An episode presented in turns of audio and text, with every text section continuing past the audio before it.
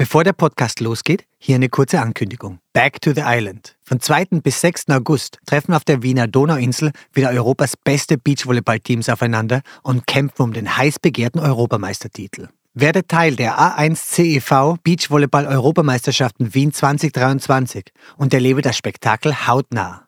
Neben der Action am Center Court kannst du dich bei freiem Eintritt im Beach Village auf fünf Tage Strandatmosphäre, spannende Attraktionen und ein vielseitiges Gastronomieangebot freuen. Tickets für den Center Court sowie alle Infos zur Veranstaltung findest du unter www.beachvolleyball.at. Und jetzt viel Spaß mit dem Podcast. Willkommen bei Mein erstes Mal, einem Podcast von The Red Bulletin, dem Magazin Abseits des Alltäglichen. In unserem Podcast sprechen Persönlichkeiten über ihre Anfänge, über erste Versuche und kleine Siege auf dem Weg zum großen Erfolg. Sie verraten, wie du deine eigenen Talente entdeckst und dich motivierst, neue Abenteuer zu wagen. Heute zu Gast bei mein erstes Mal die Radrennfahrerin Laura Sticker im Interview mit Florian Obkircher. Man steht am Start und wartet auf den Pfiff und dann haut es mir gleich aus, gleich ein blutiges Knie. Letzter war ich und ja, aber das hat mich eigentlich nicht davon abgehalten, äh, wieder aufs Radl zu hupfen und die Verfolgung starten quasi. Das ist Laura Stigger. Die 22-jährige Tirolerin war 2018 Junioren-Weltmeisterin im Cross-Country und im Straßenrennen. Das heißt im Prinzip, in ihrer Altersklasse gab es in dem Jahr weltweit keine bessere Radfahrerin als sie. Weder am Mountainbike noch am Rennrad. Irre, oder? Was mir an Laura imponiert ist, wie unverkrampft sie ihre Rennen angeht. Einfach mal schauen, was geht. Das hat sie sich zum Beispiel gedacht, als sie quasi ohne Rennraderfahrung an der Straßen-WM teilgenommen und diese auch prompt gewonnen hat. Ganz ihrem Motto entsprechend. Allem volle, immer Vollgas. In unserem Interview hat sie mir von ihrem allerersten Rennen erzählt, bei dem sie einen Sturz nicht demotiviert, sondern sogar noch angespornt hat. Sie hat geschwärmt von ihrem ersten großen Abenteuerrennen am Mountainbike, bei dem sie gemeinsam mit ihrer Kollegin Sina Frei acht Tage lang durch Südafrika geradelt ist und irgendwie klar bei Laura dieses auch gleich auf Anhieb gewonnen hat. Viel Spaß mit der Folge. Hallo Laura, willkommen zu meinem erstes Mal Podcast. Hallo, freut mich voll. Ähm, lass uns gleich mal loslegen. Heute bist du ja eine der erfolgreichsten Radrennsportlerinnen des Landes mit Weltmeistertitel im Gelände und auf der Straße. Am Anfang würde mich aber interessieren, wie du eigentlich deine Leidenschaft gefunden hast. Kannst du dich an dein erstes Mountainbike erinnern? Ja, ja wir haben generell eigentlich als Familie ziemlich viel im Freien gemacht, muss ich sagen. Und ja, da spazieren, wandern, Radfahren, Skifahren. Und ja, äh, das Radfahren hat mich eigentlich schon immer begeistert und durch die Nachbarn, die beim Verein bei uns da waren, hat mich das einfach dazu bewogen, äh, ja, da auch mitzuschauen und äh, mal das zu probieren im Verein. Ja, dann hat natürlich der Osterhaus noch das richtige Equipment dazu gebracht und ja, da kann ich mich noch ziemlich gut erinnern. Das war, ich glaube, sogar ein Specialized Radl. Mhm. Orange, schwarz, also schon richtig lässig und ja, dann hat das eigentlich somit angefangen. Du, und was war das so, das dir am Mountainbiken so getaugt hat? War das Liebe auf den ersten Tritt sozusagen? Ja, das kann man so ungefähr sagen. Ähm, mir hat es einfach taugt, einfach in der freien Natur zu sein.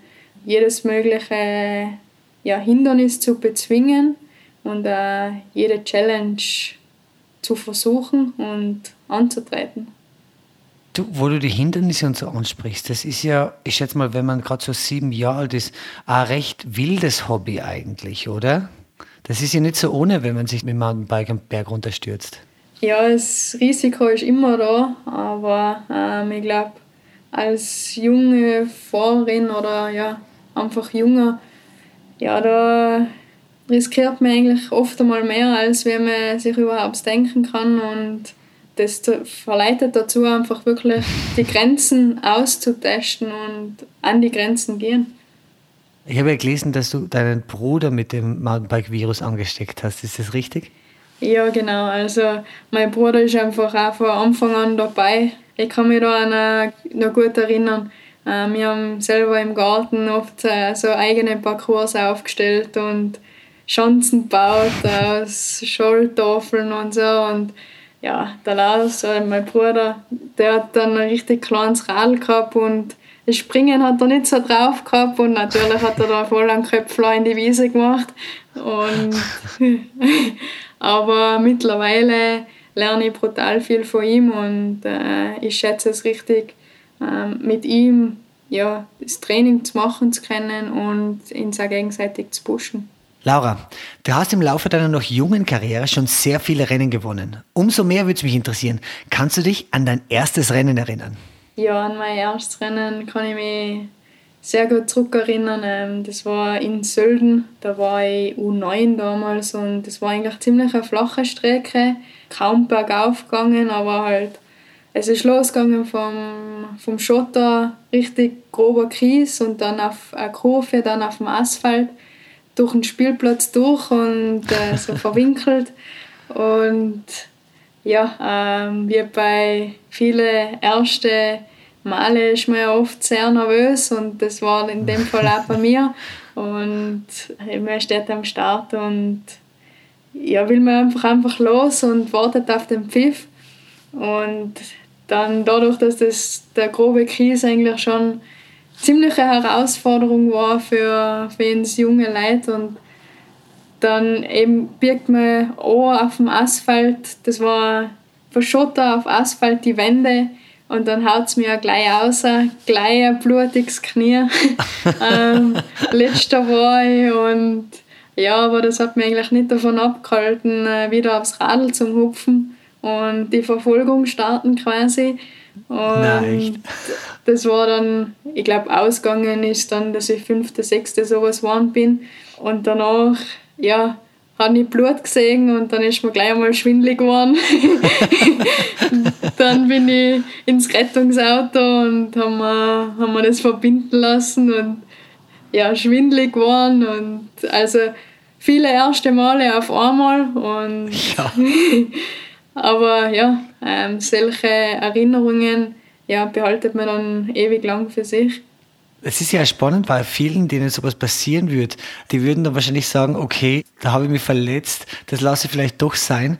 Das klingt so ein bisschen, als ob das für die fast noch ein Ansporn wäre, noch schneller oder gleich weiterzumachen oder so. Ja, genau. Also das hat mich einfach noch mehr dazu bewegt, ähm, dran zu bleiben und ich habe ja gesehen, wie schnell man dann die Leute quasi wieder zurück überholt hat.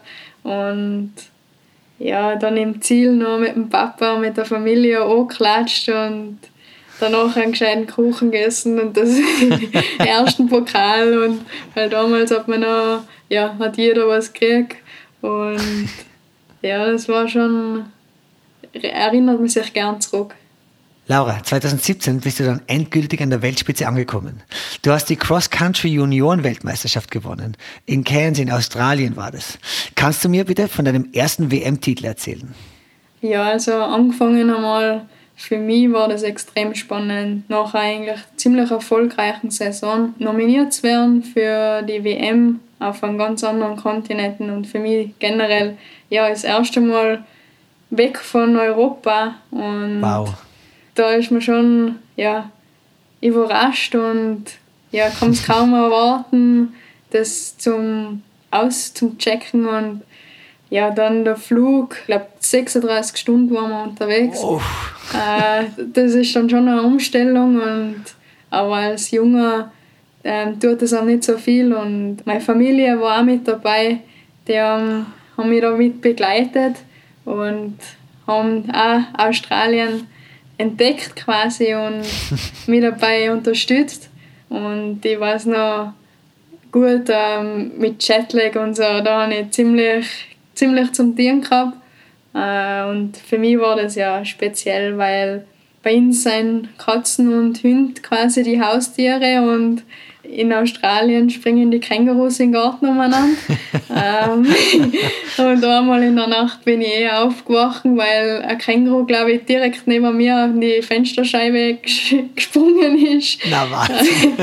ähm, ja, aber das war so, waren die ersten quasi Eindrücke, was ich, wo ich mich noch ziemlich gut erinnern kann. Aber zum Rennen selber ähm, bin ich auch dazu nominiert worden, beim Teamrelais dabei zu sein. Das war am Tag vorher, vor meinem Rennen. Und ja, das ist so wie eine Staffel. Und natürlich gibt man natürlich nochmal 110 Prozent, wenn man da für Team Österreich am Weg ist und eine Runde voll all out geht.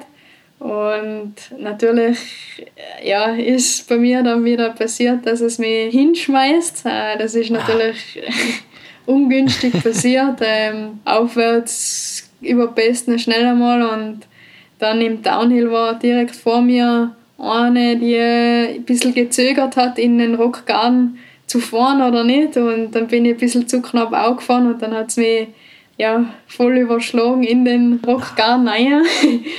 ähm, natürlich nicht ganz so erfreut und brutal enttäuscht dann noch quasi zur nächsten Übergabe an den nächsten Fahrer. Das war für mich dann natürlich nicht, nicht ganz so super, mhm. quasi das Team so mit dem Sturz zu enttäuschen quasi. Aber es hat jeder 110% gegeben und ich bin dann eigentlich gleich vom Teamphysio dann ähm, verarztet worden. Gott sei Dank nichts Schlimmes passiert, nur einen geschwollenen Ellbogen und natürlich nicht ganz ideal für das Einzelrennen dann.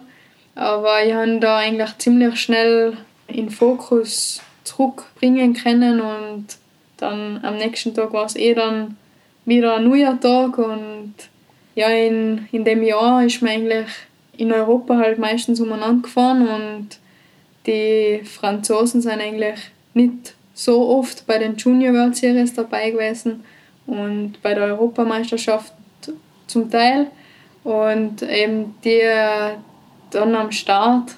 Zum Teil gewisse Fahrer gar nicht kennt und eben die Französin, die war zum Teil richtig stark und wir haben uns gleich schon mal von Anfang an absetzen können, zu zweit mhm. und das war dann äh, ja, ich glaube, letzte Runde, wo, wo wir uns noch halt nochmal voll die Kante gegeben haben.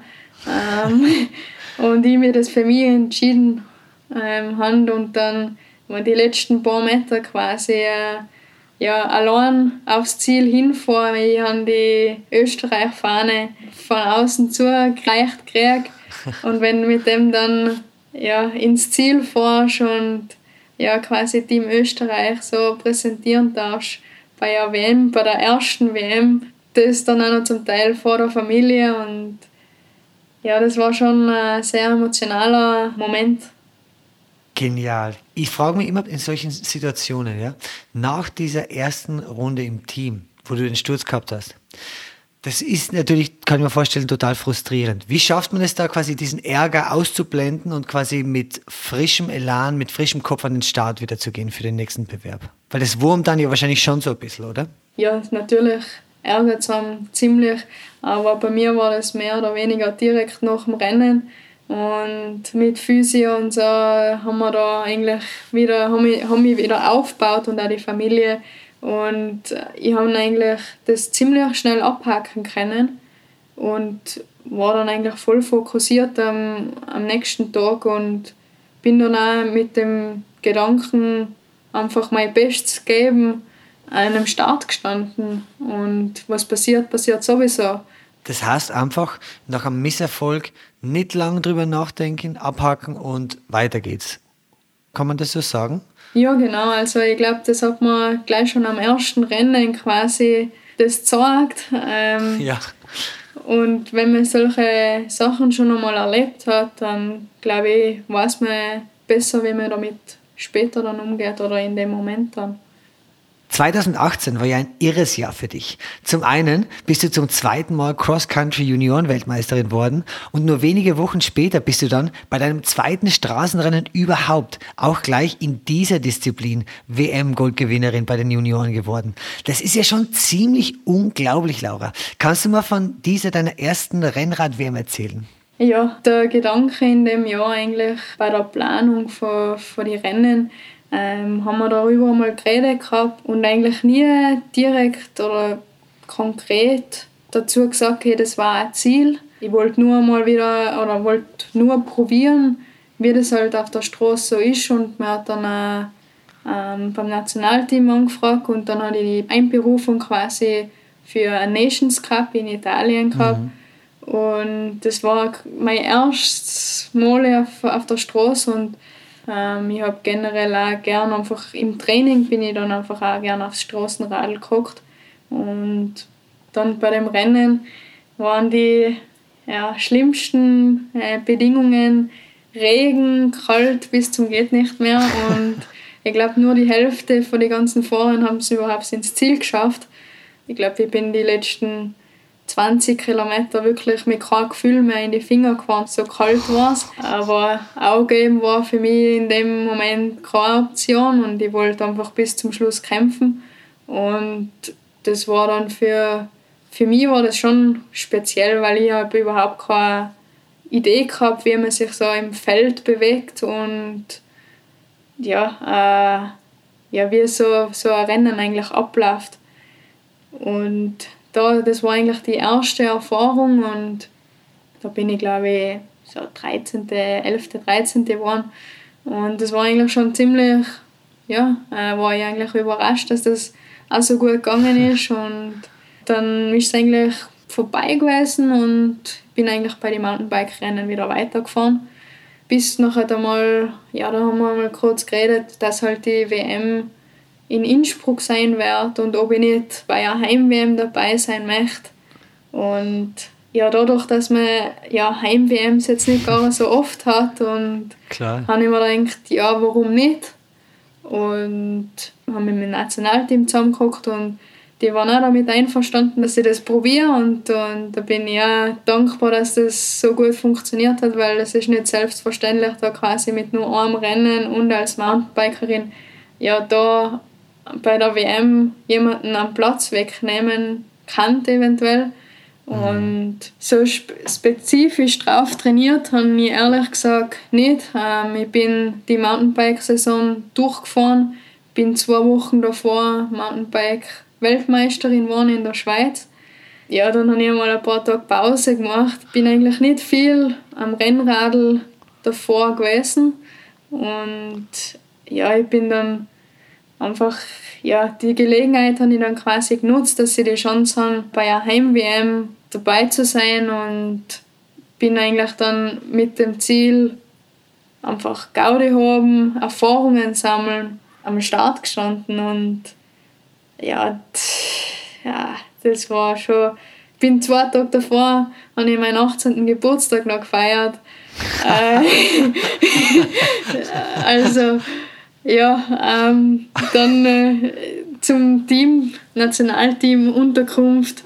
Dann nächsten Tag früh gestartet. Äh, wir haben sie schon zum Teil ausgelacht, weil ich Mountainbike-Style mit langen Handschuhen am Start gestanden bin. Ja, ähm, ja sind dann losgestartet und von ja, ja. richtig guten Vorbereitung war ich sicher weit weg aber ja, ich habe, wie gesagt, die Chance genommen und habe mich einfach darauf gefreut, für Österreich bei einer Heim am Start zu stehen.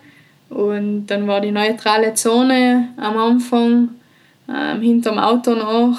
Äh, ich war, glaube ich, ganz hinten, weil ich ja, ah, mit dem noch nicht ganz zurechtgekommen bin, wie ich mich im Feld zu bewegen kann. Und hinten war es dann doch eher gemütlicher, weil ja nicht so viele Menschen auf nebeneinander waren. Und mhm. dann habe ich mir gedacht, jetzt muss ich ja doch irgendwie schauen, dass ich irgendwie mitrolle, weil sonst fahre ich quasi nur immer die Löcher hinten zu. Und dann eigentlich im Feld habe ich mich ziemlich gut dann mit der Zeit zurechtgefunden, bis dann eh dann der erste gescheite Anstieg gekommen ist und der war bei ja, in Gnodenwald, aber das war schon verdammt steil und wir haben Begrenzung von, die, von der Schaltung gehabt. Ähm, also da war ein Limit für die Union damals noch und ja, da hat man schon gescheit gewirkt und das hat sich, das Feld hat sich dann schon zum Teil sehr auseinandergerissen und ich habe mich eigentlich gut noch dazu dabei halten können. Und ja, dann äh, ist es quasi durch Innsbruck durchgekommen und dann merkt man schon, da ist ein bisschen eine Stimmung da und dann die Schleife Richtung Altrans. Und ja, das, da ist, immer, ist das Feld immer kleiner und kleiner geworden und die Geschwindigkeit ja. natürlich immer höher. Und dann bei einem Teil von der Strecke ja, es sind immer wieder Attacken gegangen und ja, du probierst einfach jedes kleine Ding dabei zu bleiben. Und ja, ich habe eigentlich nicht wirklich einen Plan gehabt und ich bin halt einfach probiert, bei einem Hinterradl dran zu bleiben. Und da habe ich sicher zum Teil auch viel einfach Energie verschwendet, dass ich ja. bei jeder Attacke einfach mitgegangen bin. Aber ja, das war für mich in dem Zeitpunkt einfach die Aufgabe, ähm, was ich zum Tieren gehabt habe. Und dann bei einem Teil habe ich mir gedacht, ja, jetzt, jetzt muss ich auch mal anreißen. Jetzt, jetzt, ist, jetzt, ist, jetzt ist mein Turn, jetzt muss ich mal anreißen. Und dann habe ich ziemlich zum Schluss vom Anstieg, ich glaube, ein Kilometer ist noch gegangen, habe ich angerissen und es ist eine Italienerin und eine Kanadierin noch mitgegangen. Und wir sind zu dritt eigentlich dann im Downhill gefahren und du kriegst eigentlich sonst nichts mit, wie Abstände sind, weil wir erstens kein Mikrofon haben und die Betreuer zu weit weg sind für das. Und du bist sowieso dann in einem Tunnel und dann sind wir mit ja, 80 km/h in den Downhill runter, dann durch die, die Stadt durch bei der Triumphpforte vorbei. Und dann sind wir draufgekommen, dass die Französin aufgeschlossen hat. Und dann waren wir vier. Und dann ist natürlich hat es dann ein bisschen zum Denken angefangen. Entweder mit Eile oder es wird Schokolade. Uh. Und ähm, Gott sei Dank habe ich dann noch die Strecke gewusst, zum Teil, dass, dass noch ein Anstieg kommt und die Höttinger Gas. Da war nochmal quasi die letzte Chance, irgendwie was ja, zu probieren. Und dann habe ich einfach brutal geschaut, dass ich gut reinkomme und den kurzen Anstieg voll durch der Druck, aber dann habe ich schon gemerkt, ah, die Energie ist nicht mehr ganz so da und dann haben die, die Krämpfe schon langsam ähm, auch geleuchtet oder sich spürbar gemacht. Ja. Und dann ist es nochmal bergauf gegangen und ja, wir sind trotzdem zu viert geblieben bis zur Flamme Rouge und dann ist die Französin mit einer richtig gescheiten Attacke losgestartet. Ich bin, habe probiert nachzufahren, aber habe eigentlich ja. nicht wirklich die Chance gehabt. Und dann habe ich mich zurückfallen lassen müssen ein bisschen, beziehungsweise hinten in die Verfolgergruppe quasi verstecken. Wie gesagt, ich habe eigentlich nicht wirklich die Ahnung gehabt, äh, dass, es jetzt da, dass wir da noch erstens zu suchen kommen und ja, ja.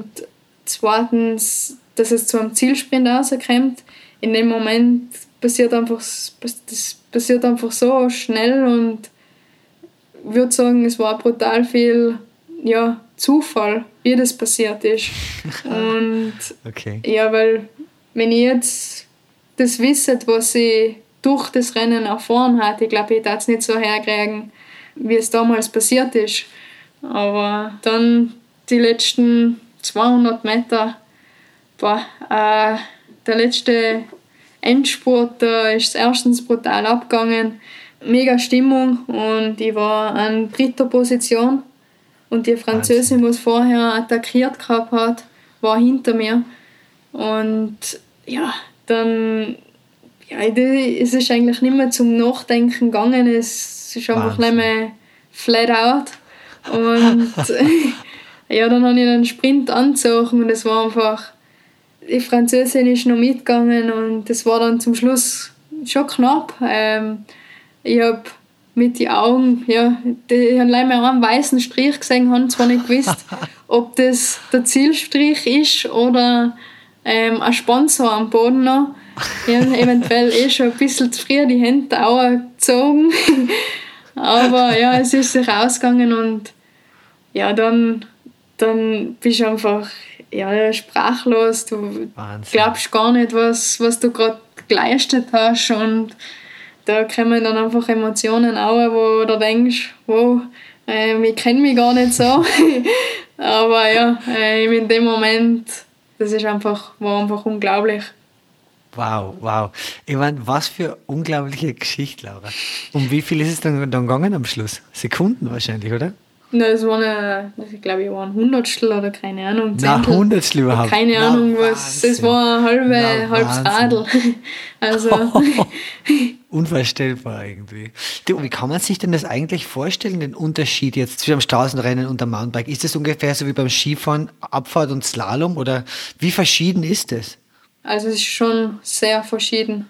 Man kann es zum Teil ja vergleichen wie Abfahrt und Slalom, wobei dann auch die Distanz nochmal ähm, einen mhm. größeren Unterschied macht. Ein Cross-Country-Rennen im Juniorenbereich hat eine Stunde, eine Stunde 15 dauert und das Straßenrennen war, ich glaube, Siegerzeit zwei Stunden oder so. Und ja, ja. wenn du das nicht gewöhnt bist, dann ist das schon eine Herausforderung. Und Straßenfahren ist schon ziemlich taktisch auch. Ähm, ja. Wobei sich jetzt das Mountainbiken auch immer mehr ins Taktische geht, wobei beim Mountainbiken dann auch noch die technische Variante dazu beitragt. Ich habe immer gesagt, treten tut man zwar bei beiden, aber sie sind doch ähm, ziemlich unterschiedlich. Das finde ich ja auch so genial drin, dass du eigentlich im Prinzip, wie du sagst, ohne Taktik großartig da in das Rennen reingegangen bist, oder? Einfach mal schauen und mitfahren und dann gleich gewonnen. Ich meine, das ist ja wirklich unvorstellbar. Ja, das war schon ähm, normal, wenn du es jemandem erzählst, der meint, ja, du bist, du, du liegst schon an oder ja, ähm, das es nicht. Aber es war wirklich so und umso schöner und dadurch, dass ich das überhaupt nicht erwartet habe, nicht einmal annähernd mit der Medaille gerechnet habe, umso schöner ist es dann, ja, erstens Weltmeisterin daheim zu werden und das dann eigentlich bei einer Disziplin, was kaum forscht ja. und das dann am, am Podium die Medaille überreicht kriegst, die Hymne angespielt wird, da, da mhm. zieht es schon die Gänse auf. Und ja. ein lustiger Moment war dann noch bei der Siegerehrung, hat mich dann die Kanadierin gefragt, ähm, wer ich überhaupt bin. Ähm, was ich eigentlich mache. Und dann habe ich einmal erklärt, dass ich eigentlich vom Mountainbiken komme. Und Super. Ja, also das werde ich auch nicht vergessen. Super. Jetzt rückblickend betrachtet, war das vielleicht die Tatsache, dass du komplett ohne Druck an den Start gegangen bist, vielleicht sogar hilfreich? Ja, ich würde schon sagen, ähm, wenn man da ins Rennen geht mit einfach, man kann eh nur das Beste geben, was man an dem ja. Tag zeigen kann und wenn man das dann hat, ist glaube ich die Zahl oder das Resultat sollte meiner Meinung nach ähm, nebensächlich sein.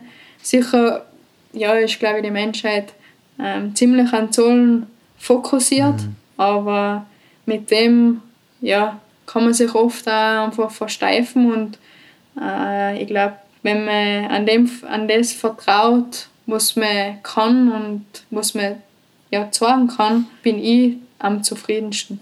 Laura, 2021 hast du dann ein ganz besonderes Experiment gewagt. Du hast beim Absa Cape Epic mitgemacht. Für die Hörerinnen und Hörer zur Erklärung vielleicht kurz. Das ist ein achttägiges Abenteuer. 620 Kilometer quer durch Südafrika. Quasi die Tour de France für Mountainbiker.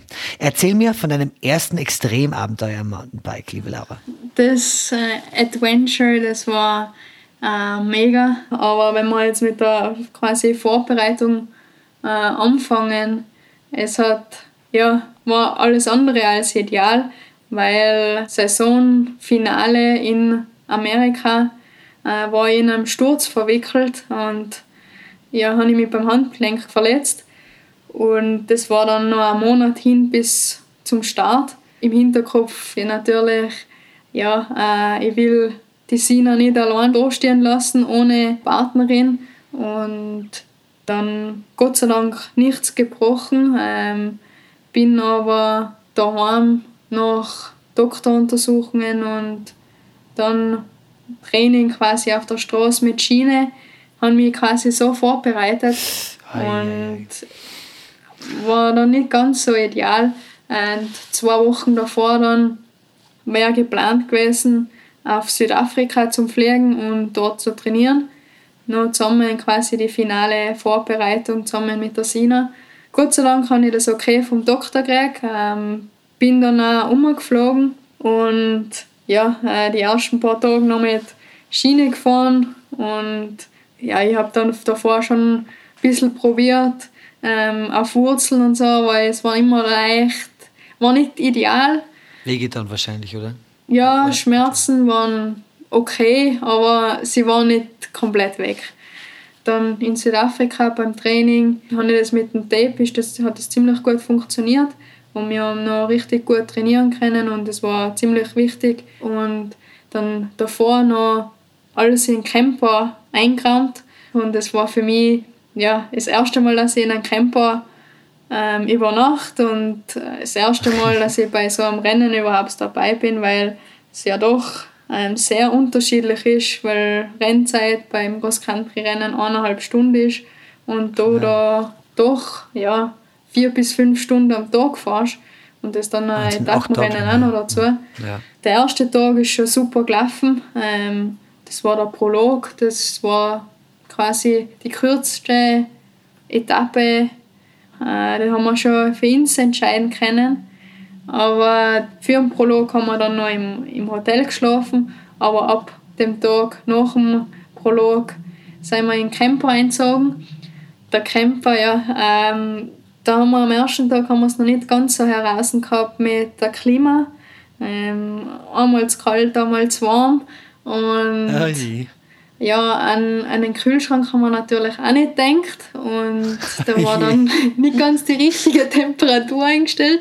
Aber wir haben uns an dem Tag noch das Frühstück vorbereitet und das einfach dann in den Kühlschrank gestellt und ja, nichts dabei denkt. Und in der Früh wachen wir dann auf. Ähm, ja, 7 Uhr ist Start. Das heißt, mindestens zwei Stunden sollte ich eigentlich davor was essen. Das heißt, um 5 Uhr aufgewacht, was essen, Kühlschrank auf, alles gefroren. Ah. ähm, dann haben wir einmal kurz geschaut. Also es war ein kalter Start in den Tag.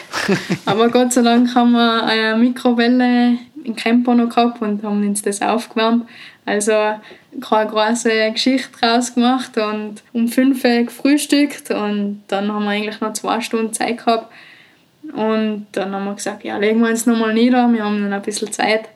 Und dann wärmst du, oder solltest du dann ein bisschen aufwärmen, weil im Oktober war es doch frisch. Ja, bei der ersten Etappe, ja, wir sind eigentlich generell in das Cape Epic mit ja, äh, nicht so viel Erfahrung von unserer Seite ähm, eingestiegen. Wir waren quasi Newbies, wie es auf der Startnummer geheißen hat und es waren ja, sehr erfahrene Marathonfahrer dabei und wir haben gewusst, ähm, das wird schwer und eigentlich schon gleich von der ersten Etappe, da sind wir nach dem Trail ja, unser Tempo dann einfach gefahren zur Bergankunft und dann ist dann noch ewig weit, das weiß ich noch gut, ähm, so ein Trail, ich glaube 40 Kilometer war es noch, Trail hin und her gegangen und da, ja, am ersten Tag, wir, wir haben zwar gewusst, ähm, das ist erst der erste Tag und es passiert bei ja. solchen Events, ja, es kann alles passieren. Und haben die Etappe dann für uns entscheiden können und waren dann schon überrascht, weil ja gegen so Marathonfahrer mir als maximal eineinhalb Stunden Fahrer eigentlich, aber wir haben natürlich auch gewusst, was passieren kann und wie viel und wie schnell. Deswegen mhm ist dann nach dem Rennen bis zum Mittag fertig, ja, Essen, ja. Massage. Und es bleibt eigentlich nicht viel Zeit, quasi sich Gedanken zu machen über etwas. Und an einem Tag ist dann auch noch witzig. Äh, in dem Moment war es nicht so lustig, aber ja, äh, es hat über die Nacht geregnet und es ist irgendwas undicht warm beim Camper und dann hat es eingekriegt in so einen Camper und das war mitten in der Nacht um zwei, glaube ich. Ah. Und aber es war jetzt im Nachhinein, kann man eh drüber lachen. Ähm, ja. aber in dem Moment wahrscheinlich ja, was, da, so. da waren wir so verschlafen und haben das eigentlich äh, nur mitgekriegt, wie, dann die, wie es dann tropft hat, genau. Und dann war das eigentlich eh dann auch irgendwie geregelt. Und an dem Tag dann auch, dadurch, dass es dann so geregnet hat, wir haben eigentlich schon einen schönen Zeitpolster gehabt, aber äh, da kann schnell was passieren und mit Defekten, das muss ja alles selber quasi richten, weil da kann da keiner helfen. Und das heißt, wir haben Ersatzmaterial und alles dabei gehabt. Und an dem Tag hat es dann voll geregnet und ich habe meine Kontaktlinse verloren. Das war dann, ja, äh, Gott sei Dank habe ich Ersatzmaterial oder Ersatzlinse dabei gehabt im Trikot und dann haben wir Sina und ich schon geredet, ja, soll ich jetzt so weiterfahren, aber es waren glaube ich noch 30 Kilometer und auf Trail ist das doch Uff. nicht so fein mit einem Auge gefahren. Ja, klar. Und dann ist äh, eine breite Gravelstraße gekommen und ja, in dem Moment habe ich mir auch nicht dabei viel gedacht, weil wahrscheinlich, wenn ich was gedacht hätte, dann wäre es eh daneben gegangen. Aber ich bin ja. dann während dem Fahren ja, ins Auge wieder eingetan. Die Ersatzlinse, es war definitiv nicht ganz hygienisch. ähm, Wahnsinn. Aber ja, es war einfach ja, mega Erfahrung und äh, ich glaube, in dem Tag haben wir dann noch am Zielsprint gewonnen und ja, es war dann einfach eine Wahnsinnserfahrung und wenn wir dann quasi in der Schlussetappe ins Ziel gefahren sind, ins, nach der Ort hat Waldevie geheißen und es war ein gewaltiger Saisonabschluss mit nicht so idealen Vorbereitungen und trotzdem ist es richtig gut ausgegangen.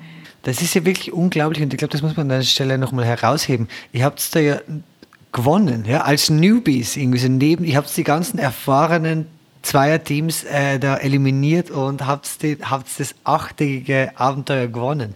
Fantastisch. Ich meine, auch da frage ich mich, und da gibt es natürlich auch Parallelen jetzt zu deiner Straßen-WM, die du ja quasi auch auf Anhieb dann gewonnen hast eigentlich, oder? Da stellt mir die Frage, du hast jetzt schon gesagt, du hast jetzt nicht wahnsinnig viel Zeit gehabt, dir auf dieses Abenteuer vorzubereiten. Aber wie bereitet man sich trotzdem vor auf so etwas, das ganz was anderes ist, ja? Auch mental vielleicht irgendwie. Ja, ich glaube, äh, mental ist die Sina sehr stark und ja, ich auch. Und ich glaube auch, dass die Kommunikation während dem Rennen, dass wir gewusst haben, wo welche Stärken sind und wir eins ehrlich gesagt haben, hey, bisschen langsamer oder hey, es geht noch ein bisschen was. Oder wir haben uns auch zum Teil äh, selber daran erinnert oder gegenseitig erinnert, hey, ähm, füll deine Speicher und nimm ein Gel mhm. oder trink was. Und das war für mich sehr hilfreich, weil ich, hab, ich tue mir da generell ein bisschen schwer, während dem Radfahren aufzunehmen, vor allem Essen. Und in solchen ja, ewigen langen Rennen ist das schon sehr wichtig. Und wie gesagt, mhm. wir haben uns da gegenseitig brutal unterstützt. Und das hat, glaube ich, auch ähm, dazu beitragen, dass wir das äh, zusammen so gemeistert haben. Das heißt, deine Kollegin äh, Sina und du, ihr seid dann, man fährt dann nebeneinander, man fährt zusammen quasi, oder? Ja, genau. Ähm, man ist eigentlich immer zusammen. Man spendet sich quasi gegenseitig auch Windschatten. Und bei so einem Etappenrennen hat, ist es sehr unwahrscheinlich, dass man mal keinen schlechten Tag hat beziehungsweise einfach einmal sich nicht ganz so fit fühlt wie die vorigen Tage.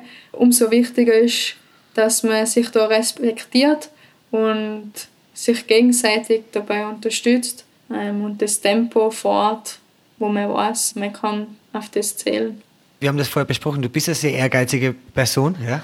Du kannst schnell fahren und dann ist deine äh, Teamkollegin, der geht es gerade nicht so gut. Und mit diesem Ehrgeiz im Kopf, wie schaltet man quasi diesen Ehrgeiz selber aus, wissend, dass man eigentlich, man will schneller fahren und man kann nicht. Das muss ja für einen ehrgeizigen Mensch wie die total schwierig sein, oder? Sicher, ich glaube, wir sind beide ziemlich ehrgeizig, aber wir haben im okay. Vorhinein gewusst, das Rennen wird zu zweit gefahren und wenn man sich da gegenseitig quasi vernichtet, hilft es ja. uns beiden.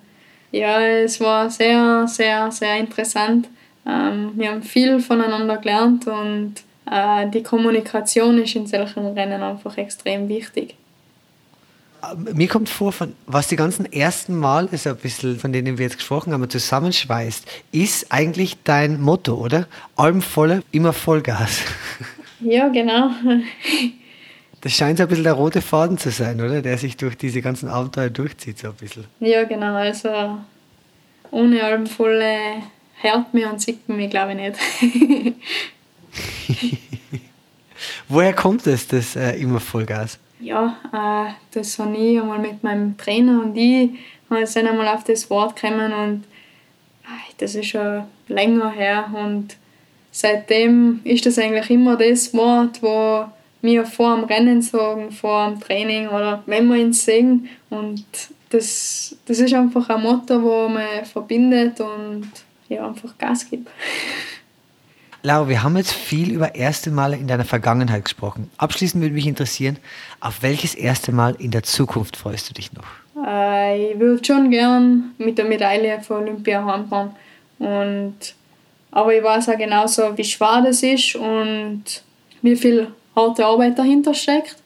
Aber es gibt noch viele andere erste Male, was ich erleben möchte im, neben dem Mountainbiken. Und das ist sicher auch mal so ein Cyclocross-Rennen in Belgien oder so. Oder mhm. Paragleiten. Äh, da gibt es einige Sachen, was man noch ausprobieren kann. Und, aber das funktioniert halt auch nur, wenn man eben gesund bleibt und verletzungsfrei. Vielen Dank für das Interview. Hat mir wahnsinnig viel Spaß gemacht, Laura. Danke, danke. Ähm, freut mich auch. Ich hoffe, euch gefällt und allem volle.